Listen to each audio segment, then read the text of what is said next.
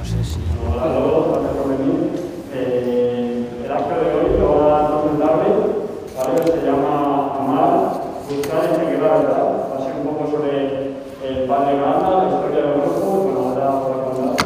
Y bueno, no sé quién es, como pero al final sí que nos ha dado permiso para grabar, eh, subir el Spotify y todo eso. Así que, esto está capaz dentro del grupo de referencia, ya de los Buenas tardes a todos, ¿se me oye bien? Bueno, yo soy Juan Carvajal de Profesionales Mayores y me pidió Gonzalo que buscara una persona para eh, hablaros de la historia del grupo y bueno, pues nadie mejor que Tono y por eso pues voy a hacer yo la, la pre- la presentación. Eh, Tono realmente, si estuviéramos en profesionales mayores, no necesitaría presentación porque es una institución en el grupo. Mi mujer, Rosario y yo, hemos tenido la suerte de tener a Tono de acompañante en nuestras promociones respectivas cuando dábamos nuestros primeros pasos en el grupo, con 15 años. Y podríamos decir que es, eh, es él quien nos ha ido alfabetizando en la fe. Por eso tenemos una deuda inmensa de gratitud con él. Tono, además de ser un referente para nosotros, es un pata negra del grupo. Es una autoridad en física y especialmente en física nuclear, pero además sabe de todo y se lo lee todo, es una enciclopedia con patas. Como todo buen sabio, está un poco grillado. Es de los que leen la Biblia en inglés desde sus tiempos de Oxford. Si hay algo que caracteriza a Tono es su coherencia, pero sobre todo es un hombre bueno, al que yo quiero entrañablemente y al que quiere todo el mundo en este grupo. Y después de la presentación me gustaría comentaros una cosilla breve. Y tiene que ver con la canción de Alejandro Sanz, No es lo mismo. No es lo mismo asistir a los actos que no, que no venir. Y diréis vosotros, joder, y nos lo dice a nosotros que somos los que venimos. Bueno, quiero decir, que sois los que estáis aquí. No es lo mismo rezar que no hacerlo. No es lo mismo asistir a clase que fumárselas. No es lo mismo cuidar las reuniones de promoción, prepararlas como es debido y frecuentar el trato con sus miembros, no solo con los que os parecen más guay, que no hacerlo. Ni tampoco es lo mismo hacer ejercicios anualmente que pasar olímpicamente de ellos. Uno se dice total, no noto mucha diferencia entre ir al grupo o no, no me cambia para nada la vida. Sin embargo, una de las pocas cosas en las que os aventajamos los mayores a los jóvenes es en que tenemos perspectiva y hemos comprobado en nuestras propias carnes que el reino de Dios funciona a su ritmo. Yo me he planteado muchas veces qué demonios hago en este grupo.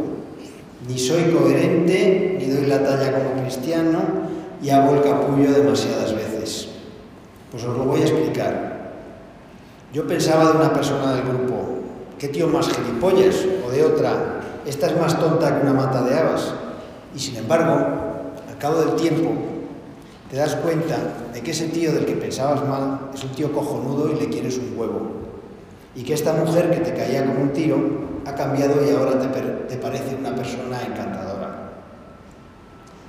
¿Qué ha pasado ahí? Que Dios actúa misteriosamente en las personas, en estas dos transformándolas y en mí cambiándome la percepción y la mirada. Y esa es la razón fundamental por la que yo sigo en el grupo, porque no pierdo la esperanza de que Dios también me transforme y me cambie el corazón como lo ha hecho con otros. Y es curioso que muchas personas que han dejado el grupo, cuando son mayores, quieren que sus hijos vayan al grupo porque saben el que les puede hacer mucho bien. Por eso os digo que seáis conscientes de que el grupo es un regalo, una herramienta maravillosa que os puede ayudar mucho en todas las facetas de la vida, si os dejáis hacer y lo trabajáis. Por supuesto, no es la única, hay otras muchas, pero esta es por el momento la que Dios ha puesto a vuestro alcance. Yo cada vez me acuerdo más de los consejos que daba el cura y cada día me arrepiento de no haber apostado a fondo por seguirlos. Pero sí soy muy consciente de todo el bien que me ha hecho el grupo y la gente del mismo. Eh, perdonad por, haber, por haberme enrollado. Le paso la palabra a Tono, que tiene cosas mucho más interesantes que deciros que yo. Muchas gracias.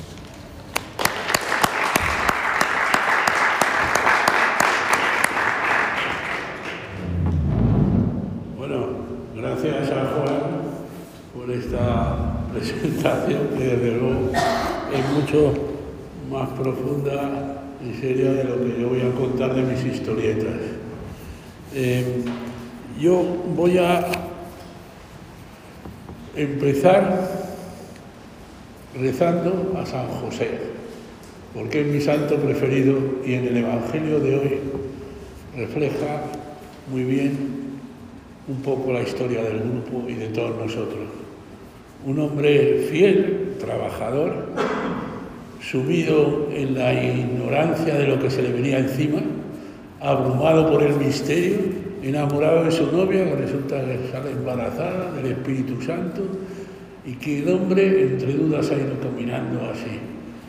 Y me acuerdo que en el año 64, acabando los ejercicios, el padre Granda nos hacía escribir a mano las conclusiones y, decía el, eh, San José, San José, esposo de María, ruega por mí. Y con eso quiero empezar hoy, porque si os habéis leído en el Evangelio de cada día, el Evangelio de hoy, es sobre San José. bueno, eh, hablar de la historia del grupo y sobre el Padre Granda es un acto de oración en común. Yo he preparado aquí unas transparencias para que no os durmáis, pero yo no voy a hablar de las transparencias, porque además luego con el permiso de el padre Fernando Gallego y la, el NILOSTAP que se llamaba antes y la licencia eclesiástica, podéis tener esta presentación que yo he cogido cosas, pero no voy a hablar de la presentación, voy a hacer referencia, pero sobre cosas de... Eh, hablar de la historia del grupo y sobre el Padre Granda es un acto de oración en común. Y va más allá, esto lo escribo a mano, ¿sabes? Porque yo todavía sigo escribiendo a mano, porque lo del ordenador eh, lo hago muy bien, pero se reflexiona poco, escribiendo a mano y con pluma. Va más allá de las anécdotas, que son muchas, variadas, gozosas, dolorosas. Va más allá de las experiencias personales. Bueno, me voy a quitar esto, ¿no? O contamino a alguien. También más allá de los datos históricos concretos que se pueden encontrar en los documentos de los que yo os haré referencia, porque algunos no sabéis que hay libros escritos sobre la historia del grupo y gente que ha resumido esto. Y pertenece más bien al caminar de un grupo de personas entre las cuales me encuentro de buscar a Jesús, encontrarse con Jesús, que es la verdad, y por eso lo he titulado Buscar, amar y seguir la verdad, es el comienzo de nuestras grandes peticiones diarias. Gracias por invitarme a esto, pues quiero aprender de vosotros a través de esta invitación que me habéis hecho desde personas que estáis en camino. Habéis entrado en esta comunidad de muy diversas formas, catequesis, amigo, bachilleres, amigo de mis padres, el amigo de no sé qué del colegio. Y os habéis encontrado con todo este follón la comunidad de grupos católicos, los las sonogramas, presidentes para profesionales mayores, mayores de 65, menores de 94 eh, profesionales jóvenes, bachilleres, catequesis, amigos, y os habéis encontrado con esto y os queréis preguntar con ojos limpios de dónde viene todo esto. Que alguien me diga algo, ¿cómo comenzó esta comunidad? Leyeron los hechos de los apóstoles cuando se preguntaban las primeras comunidades, bueno, ¿y todo esto de qué viene? se preguntaban Pablo y Pedro y los apóstoles.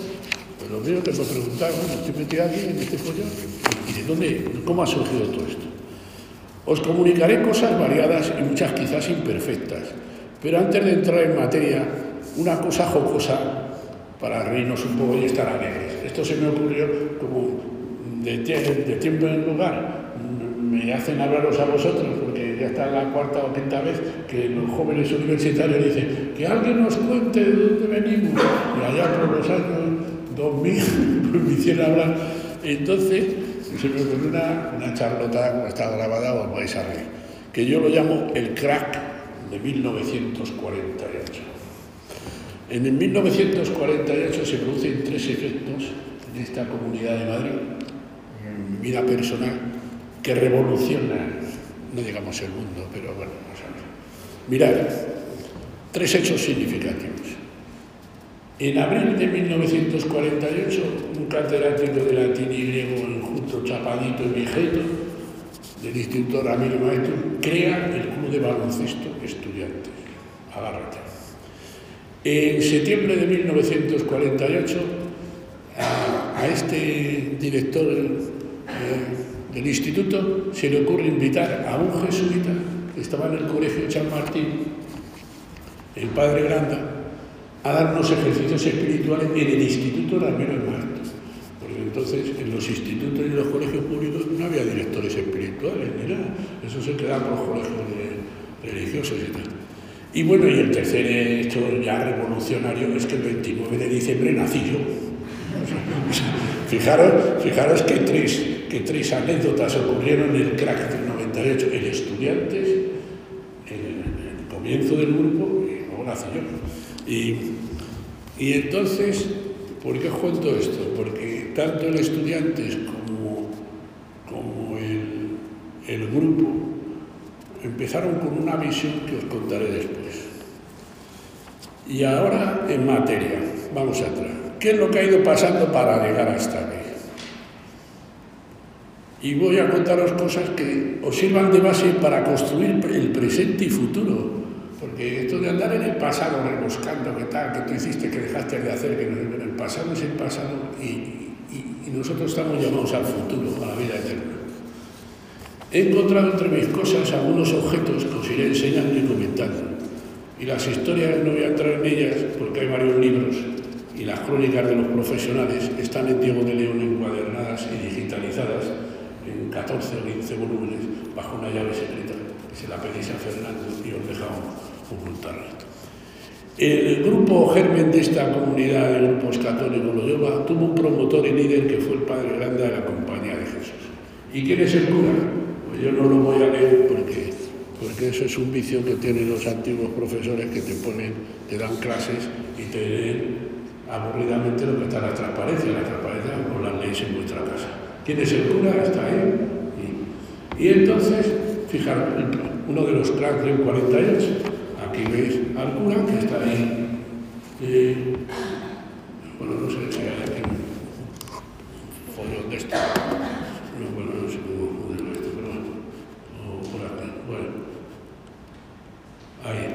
Y entonces aquí, algunos, sentaditos ahí, está Agustín Yáñez y de los mayores del grupo en el año 48, pues en el Colegio de San Martín, que se llama para vosotros el Colegio del Recuerdo, que antes se llamaba San Martín, o San Martín de la Rosa, el Duque de Pastrana y era el Colegio de los Jesuitas de San Martín de la Rosa, es el Colegio de Nuestro Señor del Recuerdo. Pues ahí está ese, veis ahí en el centro, vestido de y unos chavales que empieza uno de los cracks del 48, que es que le invitan a dar ejercicio a un instituto de enseñanza media del, del Ramiro. Entonces, el contexto del grupo, para hacer historia, porque yo ya la historia, cada uno la cuenta a su manera y uno la tergiversa, pues vamos a hablar un poco de historia. El, grupo nace en la España, en el Instituto de Ramiro Maestro, eh, el Instituto de Ramiro Maestro se ha caracterizado siempre por su espíritu liberal, que en los años de 1920 don José María Castellejo, un intelectual de la educación, del deporte, comer sana y corpore sano, eh, en la institución libre de enseñanza, que era antes de la guerra civil. Pues vosotros saléis aquí de, de Serrano, subís la cuesta y arriba está el Consejo Superior de Investigaciones Científicas y el Instituto Ramiro Maestro, la República Argentina y lo que es la colonia del Meso era una colonia que se llama la Colina de los Vientos. Y entonces, fijaros, os llamará la atención, don José de Castillejo, que era un intelectual de la educación, en, la institución libre de enseñanza que estaba dentro de lo que es ahora el Instituto Ramiro Maestro, ahí estudiaba Dalí, García Lorca, eh, Vicente Alexandre, y este señor sacaba a estos chavales intelectuales y los llevaba a la colina de los vientos, lo que es el viso, y los ponían esas camisetas de 1920 ¿ves? a hacer gimnasia y a hacer deporte. Y de ahí viene una cosa que, claro, las fuerzas reaccionarias de aquella época pues decían que Dalí era marido, con perdón, que el otro era homosexual, que no sé qué, porque es que no se relacionaba nada. Fijaros, estás acostumbrados a hacer deporte, pero en el año 1920 el deporte no se relacionaba con la intelectualidad. Y don José de Castillejo, con su mente liberal, entonces la institución libre, bueno, luego viene la guerra civil, todo eso se acaba, se cambia, la Segunda Guerra Mundial y luego el nacionalcatolicismo. Entonces el Instituto Ramírez Maestro sobre aquella colina de los vientos y en Serrano 127, cerca de la República Argentina, en, el antiguo Instituto Escuela, que antes de la Guerra Civil estaba, pues mm, se funda el instituto. Y se funda con don Antonio Magarinos, gente que era joven, discípulo de don José de Castillejo, de la educación avanzada, basado en unos principios de libertad, esfuerzo intelectual, profesionalidad y deporte. De ahí viene el primer crack del 48, un catedrático de latín y griego que nos daba el rollo leyendo a Virgilio en latín por el instituto, pues pues funda un club de baloncesto. Entonces, fijaros, aquí hay dos ideas importantes sobre la historia del grupo, que es que es la visión de futuro y a largo plazo. Don Antonio y esto os voy a poner un ejemplo, que yo he vivido y que gracias a Dios en el Ramiro, mm, el padre grande de don Antonio Vosotros habéis sido no sé si se seguirá haciendo ahora, mis hijos me lo cuentan, Edu y tal, y, y madre. O sea, vas a un colegio y te lanzan a hacer deportes a troche y noche, y cuando se acaba el colegio, se acaba el colegio. Ya no había continuidad en el deporte, no había deporte universitario. Y don Antonio dijo, no, el deporte es importante a lo largo de tu vida.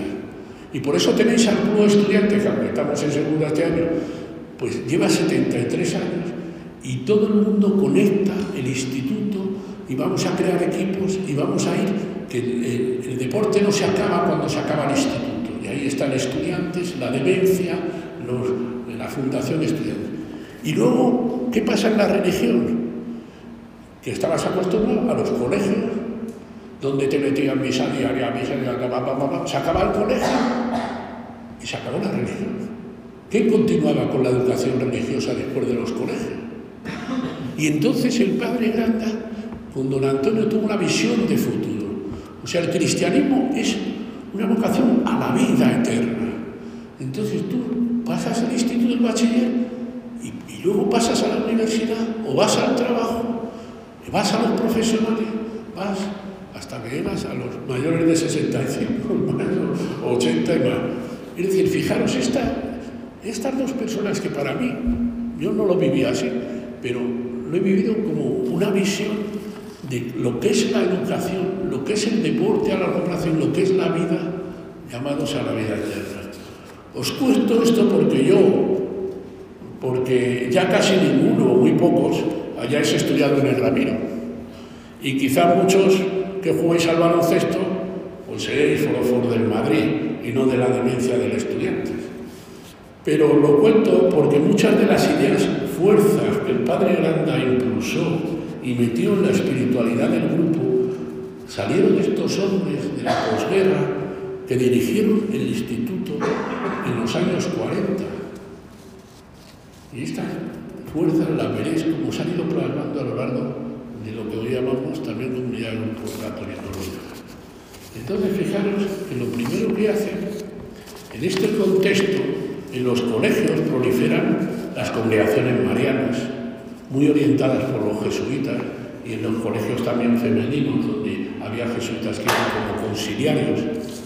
Y en consecuencia, por lo tanto, en 1951, dos años que el padre Granda iba a dar ejercicios a los bachilleres del Ramiro, pues crean la congregación mariana de Nuestra Señora de la Anunciación y San Luis Gonzaga, bajo los auspicios de la Sapiens Sapiens.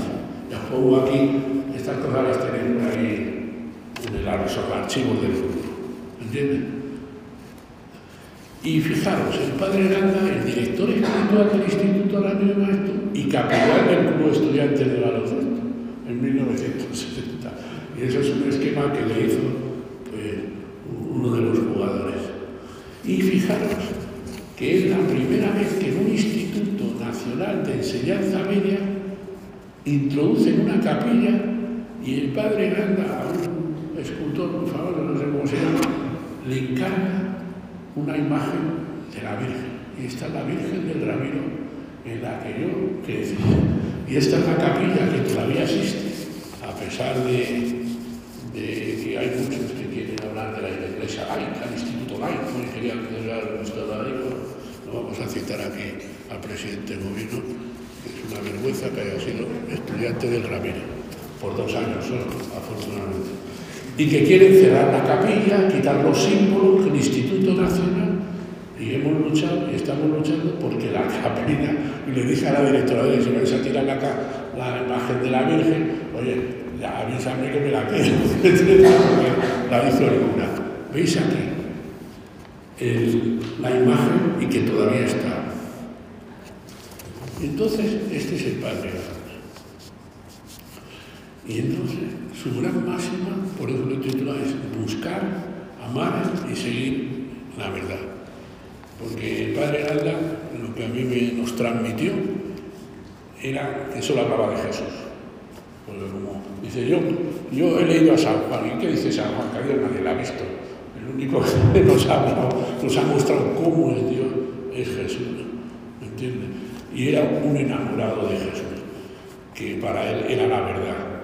Y, y luego dos frases que siempre han alimentado la vida y la espiritualidad de este grupo que decía, solo digo mi canción para quien conmigo va.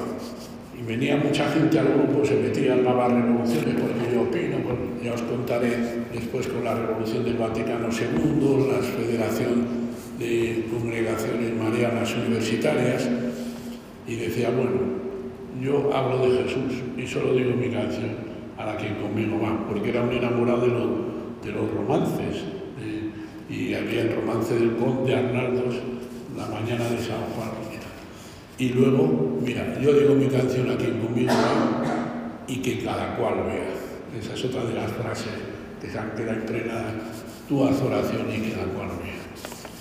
Bueno, como no me quiero enrollar demasiado, me queda una página y media, porque quiero que preguntéis vosotros. Y después del instituto, pues ya os lo he contado, la visión del padre Granda y de don Antonio del Estudiantes es que había que ir más allá. Después del instituto hay que atender a estos chicos. Salen del instituto y ¿dónde van? Y te pasas jugando a baloncesto desde los 10 años hasta los 16 años y después te sales del instituto, ¿dónde vas? Pues creas equipo, eh, la la demencia, no sé qué, otro será el primer equipo de primera división. Entonces, se crea un grupo de universitarios. Y el grupo de universitarios entramos en una cosa que se llamaba la, FECU, la Federación Española de Congregaciones Universitarias Marianas. ¿Y, ¿Y dónde se reúnen estos chicos? Pues en una cosa que vosotros conocéis, que es Diego de León, pero que no era de León, eso se llamaba el Círculo Castiglione. ¿Y por qué se llama el Círculo Castiglione? Porque aquello del padre Granda la aprobación de sus superiores de la Compañía de Jesús, un sitio donde a todo este padre era conciliario de otros colegios de, monjas. Entonces empezaron el grupo de las chicas, y bueno, empezaron los chicos con las chicas y tal, entonces se podían reunir, el Diego de León 33. ¿Por qué el Círculo Castiglione? Congregación de Nuestra Señora de la Anunciación y San Luis Gonzaga, que era el marqués de Castellón, por eso era muy devoto de él. Entonces, el Círculo Castiglione, entonces eran momentos bastante revulsivos, los finales de los 50, primeros de los 60, revoluciones universitarias, atacando al régimen, entonces las federaciones de la fe se empezó a politizar, eh, la religión, vino el Vaticano II en el 65, o sea, todo eso yo lo viví y el cura pues escuchaba a la gente, pero solo digo mi canción para que continúe. Entonces, eh, empiezan a surgir los primeros profesionales y en diciembre de 1963, pues el cura dice, bueno, hay que seguir para adelante y después de, universitarios o lo que sea, pues se hace un grupo de profesionales y se empezó a reunir el grupo de profesionales y nombró un secretario, don Agustín Yáñez, y un secretario que me nombró a mí. El secretario era el que le llevaba la cartera y tenía que grabar las conferencias y luego pasarlas a Entonces se produce una crisis eh, importante en el instituto, con todo este follón político y no sé qué, en la situación política española entraron los tecnócratas, mm, apoyados por el Opus Dei, en el instituto hubo confrontaciones. El, padre Granda mm, dijo que en esas situaciones don Antonio Magalino se enfermó del corazón, pusieron otros directores, la situación política en España cambió y en el instituto entraron otras tendencias. Y en, julio de 1965 el padre Hernández dijo, bueno, yo dimito en esta situación del instituto, fue al arzobispo de Madrid, yo le llevé una lambreta azul que tenía yo, se montaba con su sotana, yo, recójase la sotana que como se meta entre las ruedas nos pegamos una bofeta. Y presentó la dimisión. Y y el instituto pues se quedó sin director espiritual. El otro director espiritual, que era de otra, no digamos era antijesuítica, pero era de una, había una confrontación eh, ideológica, digamos, pues el arzobispo quitó a los dos. Y entonces el instituto, pues ha habido unos años que ha pasado en la soledad de no tener una dirección espiritual. Entonces, yo en el año 1965 iba a empezar la carrera y me dediqué todo el verano en Madrid a jugar baloncesto porque había que entrenarse el equipo.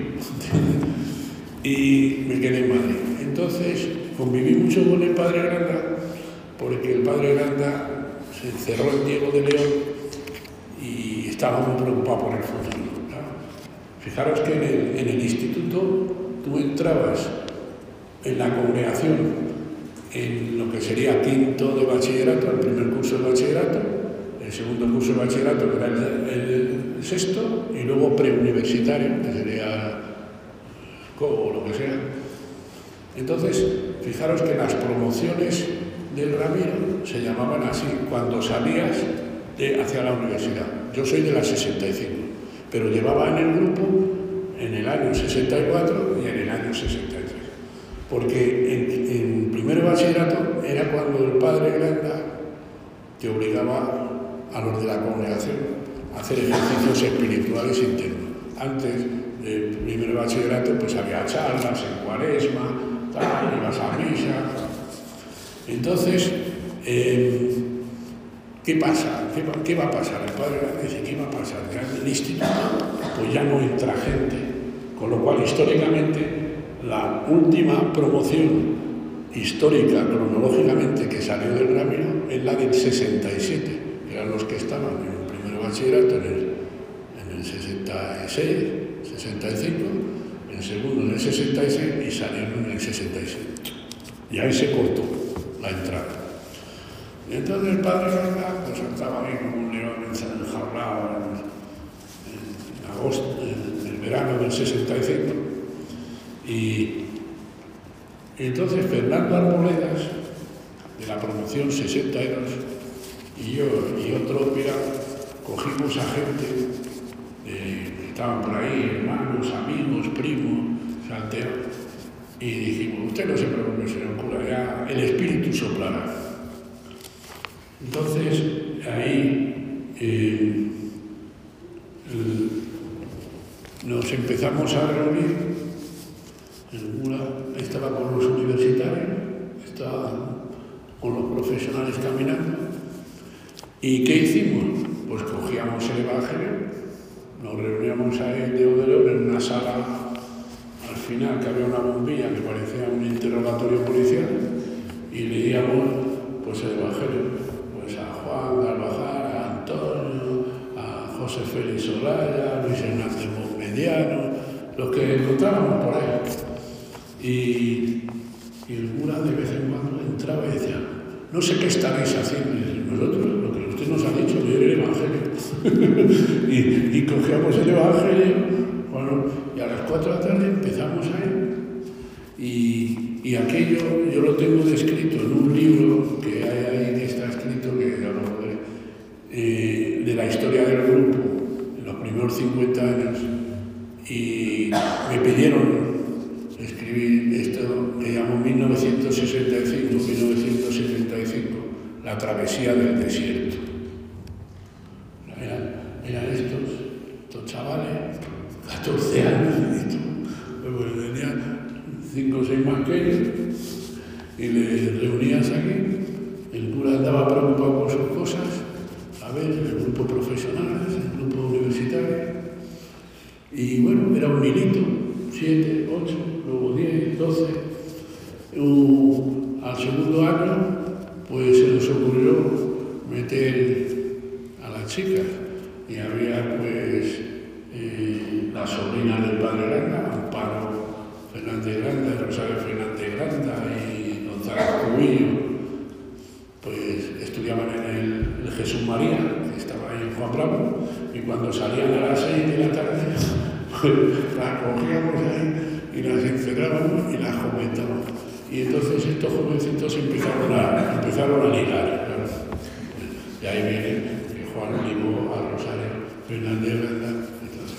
Bueno, y ahí empezamos la travesía del desierto, la gente se iba pagando y se llamó la promoción 69, porque decimos 69 porque ya se había salchifollado todo, y a las mujeres, pues, a las chicas, pues la promoción 12. Bueno, la 12, la 13, la 14, ahora vais por la 100 y no sé cuántas. Pero ya no es lógico. Fijaros como que el Espíritu hable y nos guíe. Empezaron entonces un hilito que ya los hijos de los profesionales mayores empezaron a tener 13 y 14 años empezaron a incorporarse. Y en el 78 yo me fui a Estados Unidos, luego a Alemania, al Reino Unido, y el grupo de bachilleres, en ese momento llegó Jaime Moreno, que venía de teología en, Roma, donde encarnó el grupo, y ya empezó esa travesía del desierto, que es un hilito, un hilito, un hilito, se empezó ya a andar, empezaron los hijos de los profesionales, los primos, ¿no? y el grupo empezó a expandirse. Entonces, fijaros, cambió todo. El grupo de, se formó el grupo de bachilleres, luego empezó gente a acompañar, que se llamaba la asesoría. O sea, esta es la idea que se le ocurrió a, a Fernanda Arboleda, que decía, bueno, si hay profesionales que han acabado la carrera y hay gente que está empezando a estudiar la carrera, que les asesore. Este ingeniero industrial que está trabajando, al tiempo que se está pegando con el primero sin pegarnos a acompañar. Y fijaros cómo hay que dejarse llevar del espíritu, porque yo cuando me fui en el 78 a Estados Unidos, pues digo, oye, ¿ahora quién lleva el grupo de bachilleres? Y entonces a los osados de esta promoción, José María Pérez Garrido y José Félix Solaya, que eran de la promoción, pues se encargaron vosotros, que yo no voy a Estados Unidos. y fueron cogiendo el ritmo hasta que llegó Jaime Moreno empezaron a hacerse las catequesis, empezaron a formarse grupos pequeños de profesionales que estaban viviendo en la zona de Bilbao, en la zona de la Moraleja, fueron muchos profesionales mayores, se creó el grupo La Moraleja, el grupo de Sevilla, y las antiguas promociones que siempre nos reuníamos, yo era la promoción 65, nos reuníamos pues, a tomar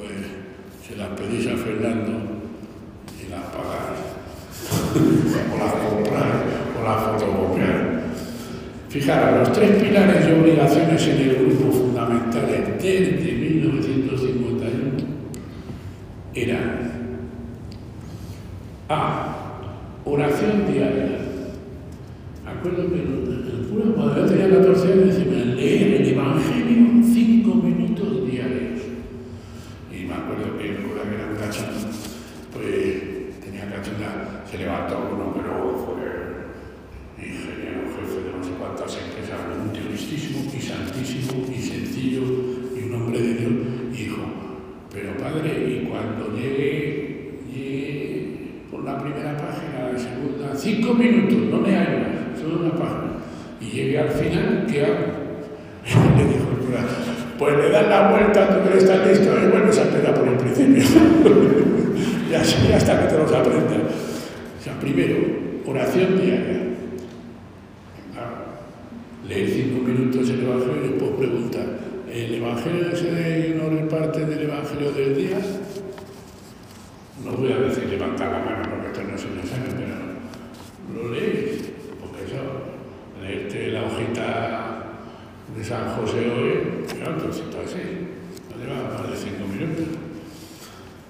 Segundo, ejercicios espirituales y la dirección espiritual.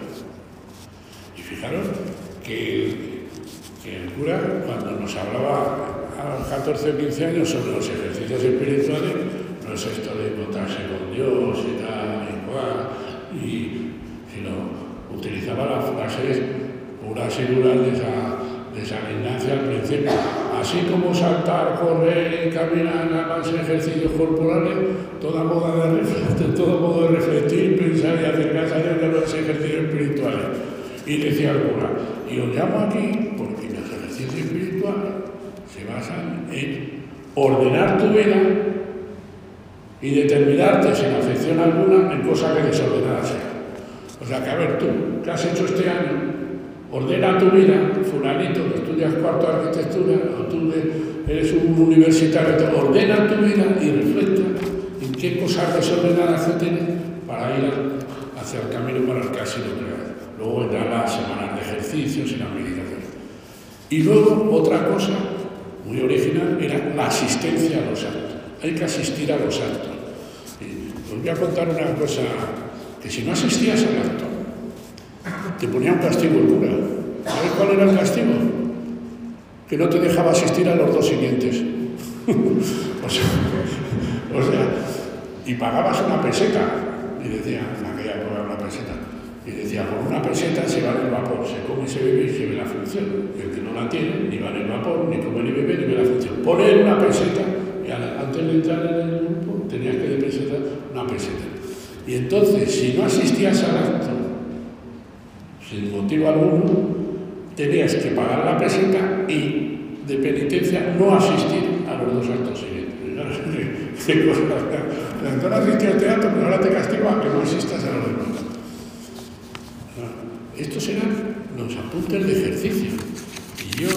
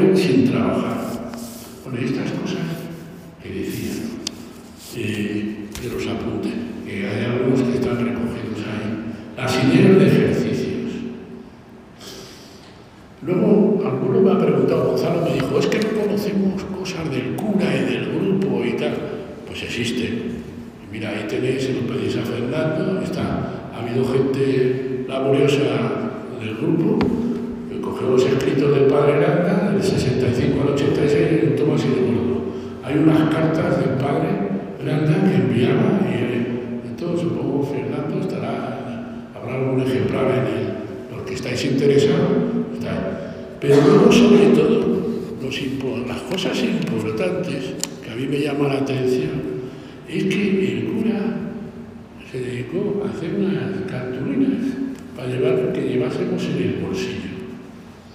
Y la cartulina más importante es la de las peticiones. Y fijaros, que el espíritu que está impregnado en este grupo es buscar, amar y seguir la verdad. Aumento de fe, esperanza y caridad.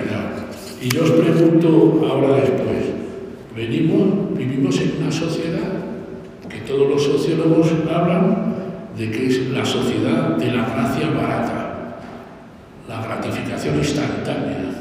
O sea, yo quiero esto ya, 20 gigas, 40 gigas en la nube y no sé qué, ¿y qué pasa en el pasado? O sea, es la gratificación. Y el cura tenía claro que la gracia es cara, hay que pedirla, aumento de fe, fortaleza en la fe. Fíjate la primera petición, de esperanza, seguridad en la esperanza, lo que espero, la constancia en el amor. Luego, el segundo punto era la pobreza espíritu de oración, espíritu de trabajo, la humildad. Bueno, no voy a leer esto porque hacer el favor de llevar por vosotros que en esto la cartulina está en nuestro bolsillo. Ya ven que pedido la historia del grupo, pues la historia del grupo es una cartulina.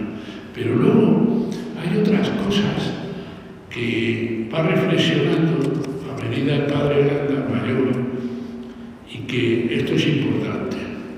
Los deseos y mandatos de Jesús es otra cartulina. Por ahí. ¿Qué, ¿Qué, dice? Os doy un mandamiento nuevo que os améis los unos a los otros. Pero luego hay una cosa que influye, que es la verdadera fe del cura, que es la vida eterna.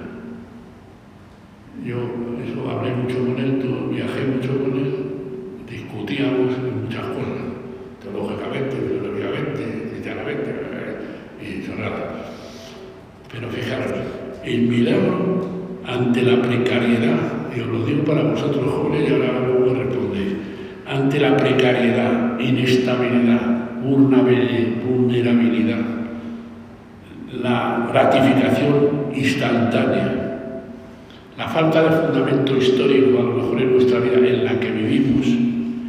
Dios nos llama misteriosamente a la existencia. Me sitúa entre los y me llama una existencia eterna, porque una vez me dijo el yo a veces tengo, no sé, iba mucho a los médicos y tal, y usted, usted tiene mucho miedo a la muerte, ¿no? Pero bueno, que no se muere, pero yo, yo no le tengo muerte porque como yo soy cristiano, como usted me ha dicho, y yo voy a existir siempre, yo lo digo yo a vosotros.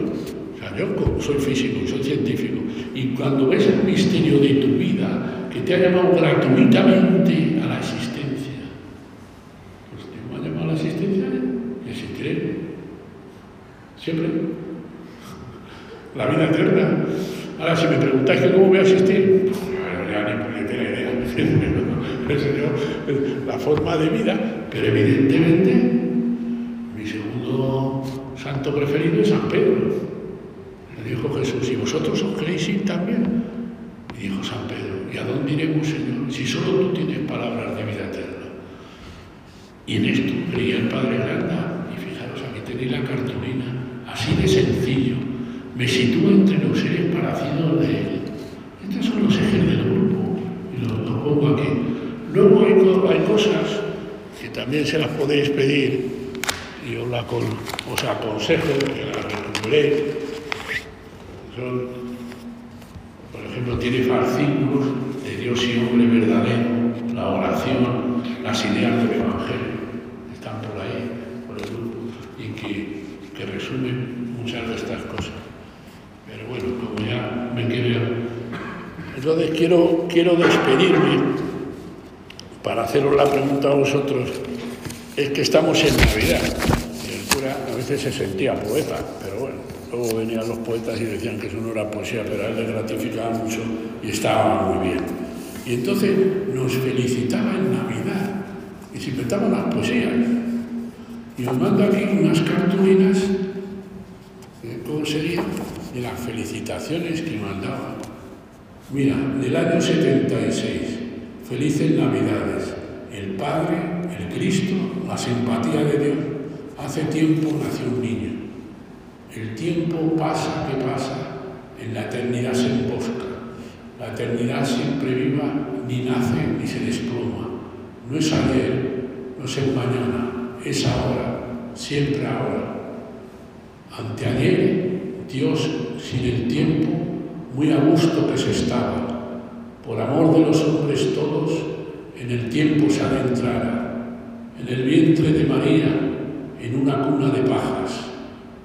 La eternidad se deslumbra cuando el tiempo es el que manda. El tiempo y la eternidad son a un tiempo carne y alma. Aleluya las estrellas, aleluya aquella cuadra. José todo lo veía, lo trabaja, se lo calla. La eternidad es ahora, el tiempo pasa que pasa. Aleluya los pastores, paz, amor y muchas gracias. Aleluya que es de noche, aleluya la alborada. Pasa Dios, pasa el invierno, pasa siempre la palabra. Maravilloso silencio es ahora cuando pasa. Una felicitación de Navidad del Padre Grande. La pongo aquí y también os pongo esta, no la voy a porque si no, no estamos aquí. Pero fijaros que, estas cosas están ahí. Y, es una felicitación que yo pues es hablar del tiempo, de la existencia, que te ha llamado a la existencia. Y luego ya para terminar, pues quiero dar las gracias a esta historia de seguir a Jesús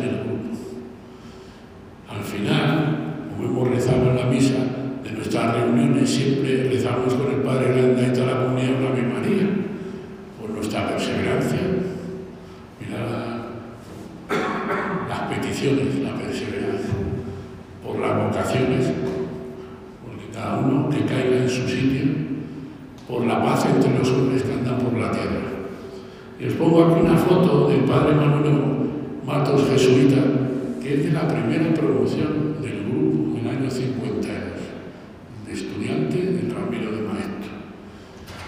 Y muchas otras personas del grupo,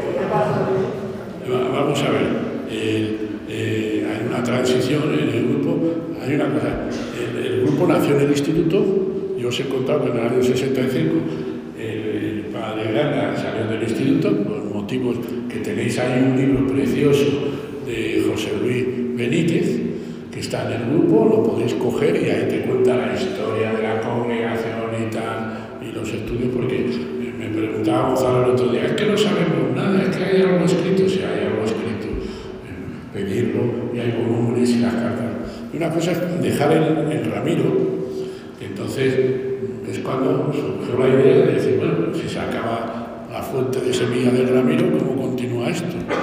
Y se le ocurrió a los universitarios, los profesionales. Luego, mm, pues eh, eh, nosotros fuimos tirando como pudimos mm, a los jóvenes, con estos chavales que creyeron en, en algunos profesionales que le llevábamos algunos años, leyendo el Evangelio, se, creó, se retomó y, y Jaime Moreno.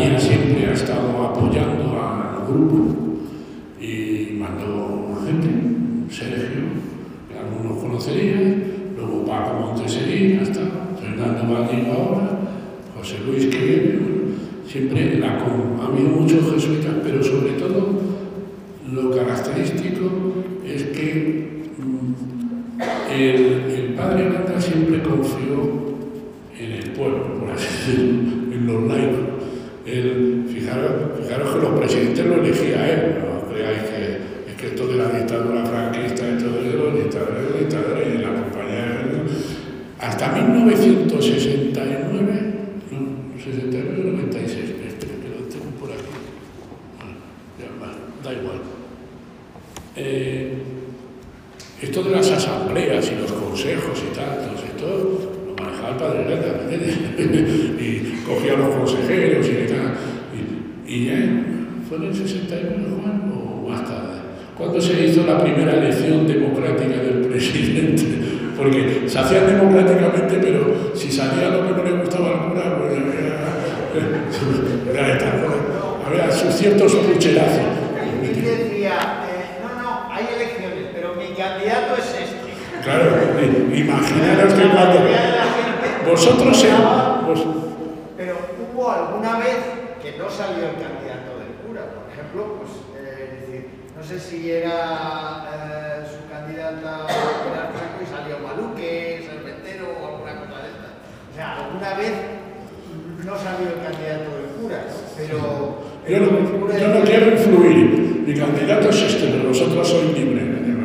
Bueno, pues esas cosas evidentemente, pero yo creo que el gran, el gran, lo que yo aprendí tremenda en el espíritu, un amor profundo. Claro, por eso era jesuita, porque es la compañía de Jesús. o sea, un enamorado de Jesús, a veces cuando teníamos disquisiciones teológicas decía, bueno, bueno, bueno, bueno, bueno, bueno, pero Jesús era el Evangelio, el Evangelio, el Evangelio. Bueno, si uno leía teología o, y, y en el círculo, él fomentaba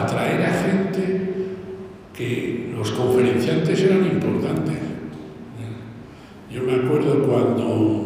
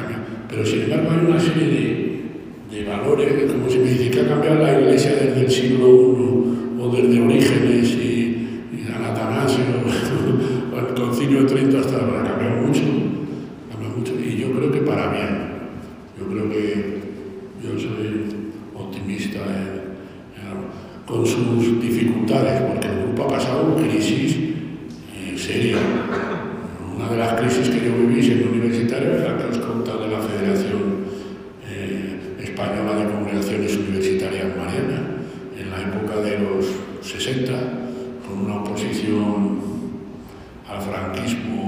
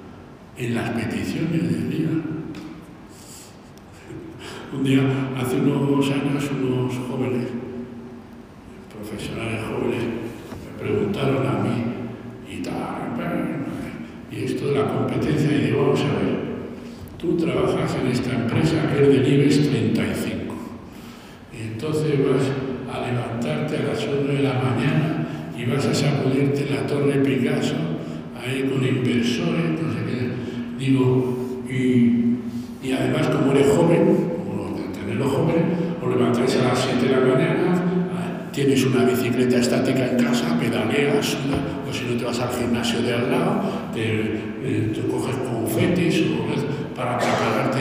¿Y qué ejercicios espirituales haces tú por las mañanas para preparar el espíritu? Para subirte a la planta 34 de la Torre Picasso en la empresa en que trabaja y pegarte con esos temas. Físicamente y hacer deporte. Yo, a, mí me aterroriza ir a, los gimnasios a, a- las 7 de la mañana y a la hora de comer. Porque tú estás ahí jubilado en, la calle de Alcántara y te haces tus. A las 7 de la mañana, bueno, aquello se llena de jóvenes haciendo cintas, sudando, beligerando, desaparece. Y luego, a la hora de la comida, se vuelve a llenar otra vez,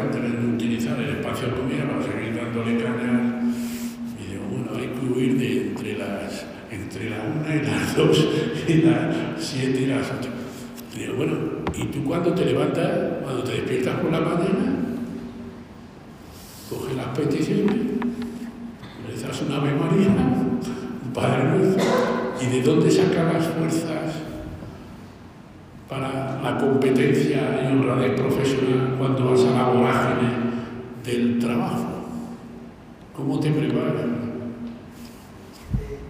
Una de las cosas las que ha cambiado el grupo es que ahora, por necesidades y porque ha evolucionado así, es que el grupo lo llevamos entre todos. Y antes, pues, eh, casi siempre se hacía lo que decía el cura, el cura se implicaba mucho más, pero ahora, porque el grupo ha crecido y, es decir, antes, eh, en época del cura era impensable que un, miembro del grupo diera ejercicios, por Entonces, eso, es decir, eh, en eso ha cambiado para bien.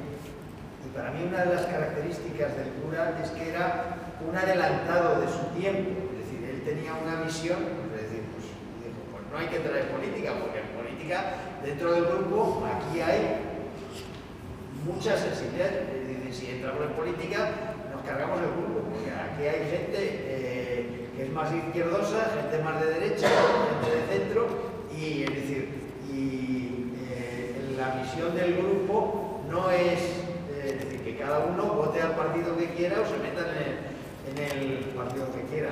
Y luego, el cura sí procuraba hacer un seguimiento, una dirección espiritual, y si tú no hablabas con él te llamaba, oye, que hace mucho tiempo que, no hablo contigo, es decir, y, aquí ahora los directores espirituales pues nos dejan a nuestro libre albedrío. Es decir, que el cura, mm, eh, y como eh, hablaba mucho con la gente, estaba muy al día y orientaba su espiritualidad y eh, las charlas, las conferencias, cuando, porque detectaba una necesidad de, bueno, pues a esto hay que, hay que hablar a los eh, universitarios de este tema, en, temas de sexualidad era más avanzado eh, en general que, que los curas de su tiempo.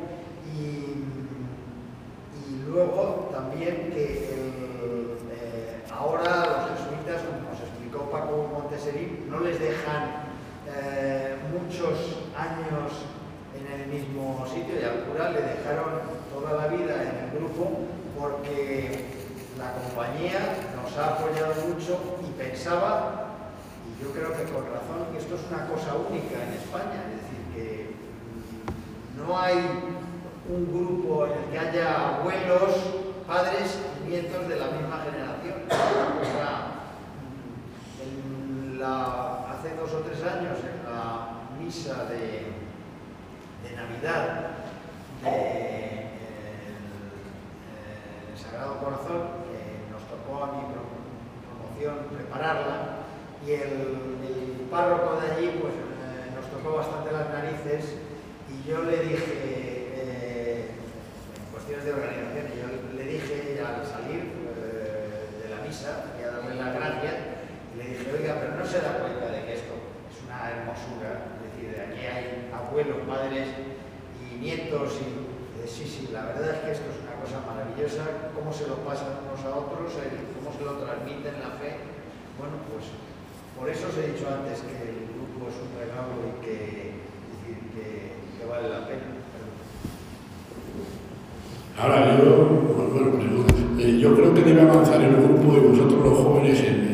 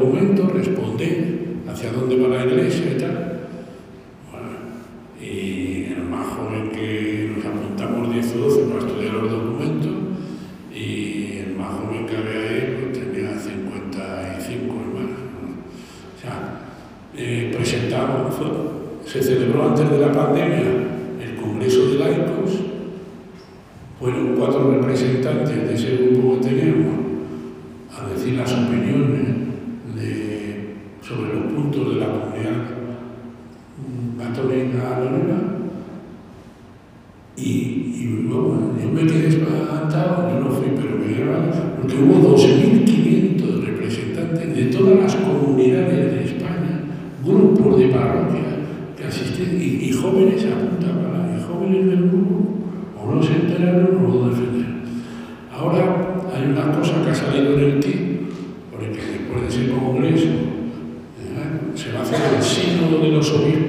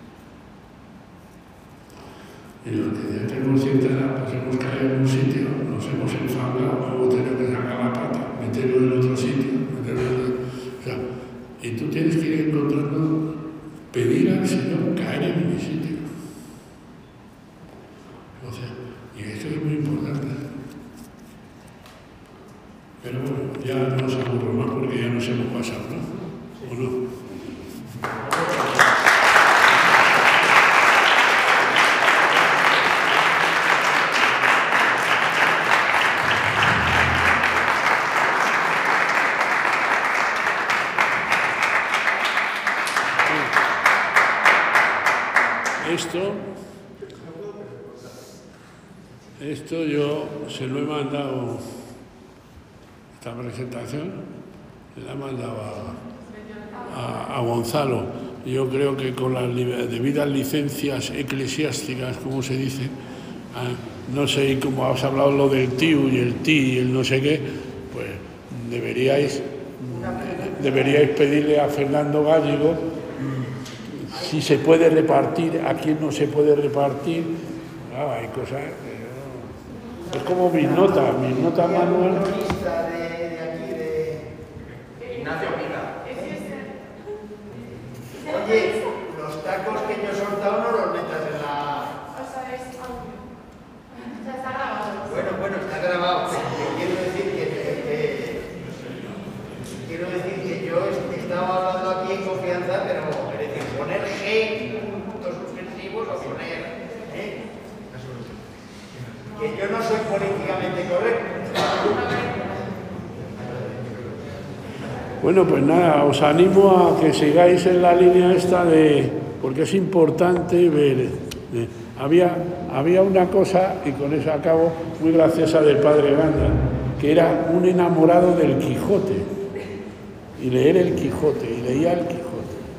Y decía, mira tú, tú tienes que decir lo que decía el Quijote. Soy el rey de España, estoy, estoy en Zamora y voy camino de Portugal. A ver si te enteras, fulanito, ingeniero de camino, doctor Inés. A ver, ¿quién eres? ¿Dónde estás y hacia dónde vas? Y eso lo decía, lo predicaba mucho. Mira, a ver si os enteráis. ¿Quién eres? ¿Dónde estás? Como decía el Quijote, soy el rey de España, estoy en Zamora y voy camino de Portugal. ¿Tú dónde estás? ¿Quién eres? ¿Dónde? Y, o que, bueno, y, me, agrada que os interesáis por, la historia, porque eso está mejor documentado que los chascarrillos que os he contado. Pero, pero sí es importante eh, que este que el grupo ha evolucionado históricamente, venimos de una, de una trayectoria creada por un líder y ahí está, y el Espíritu está ahí. Bueno.